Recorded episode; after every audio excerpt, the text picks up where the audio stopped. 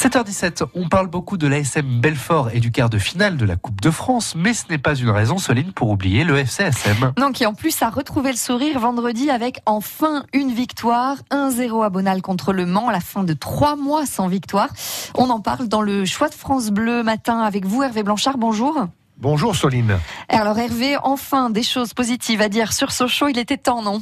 Oui, et pourtant, franchement, c'était encore mal parti contre le Mans avec euh, l'expulsion controversée de Diedju, le défenseur socialien, en tout début de match. On se dit alors qu'une fois de plus, le FCSM ne va pas y arriver avec un joueur de moins. Et finalement, cette exclusion a transcendé les jaunes et bleus, solidaires comme jamais, avec un match parfait sur le plan tactique, a même reconnu Omar Daf très fier de ses joueurs.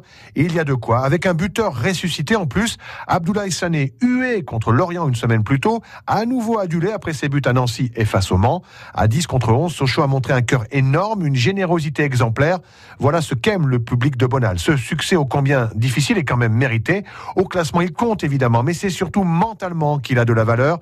Tout n'est pas parfait, le club reste en reconstruction sportivement et en coulisses, mais on respire un peu mieux dans le clan jaune et bleu. Alors Hervé, vous vouliez euh, revenir aussi sur la performance d'un joueur socialien face au Mans. Oui, j'aurais pu vous euh, dire que l'expulsion de Diedju me paraissait très sévère. Bien sûr, son adversaire saigne sur l'intervention du Socialien au sens strict de la règle. Le carton rouge s'impose, on est d'accord. Mais comme Mergi a couru ensuite comme un lapin, il y a de quoi être irrité par la sanction peut-être trop rapide au final de l'arbitre Monsieur Petit. Mais bon, ça fait partie du jeu. Passons, comme le penalty raté de Gaëtan Weisbeck, le quatrième manqué par Sochaux cette saison, tout sabonal. Dommage pour le jeune Alsacien, excellent sur ses trois derniers matchs.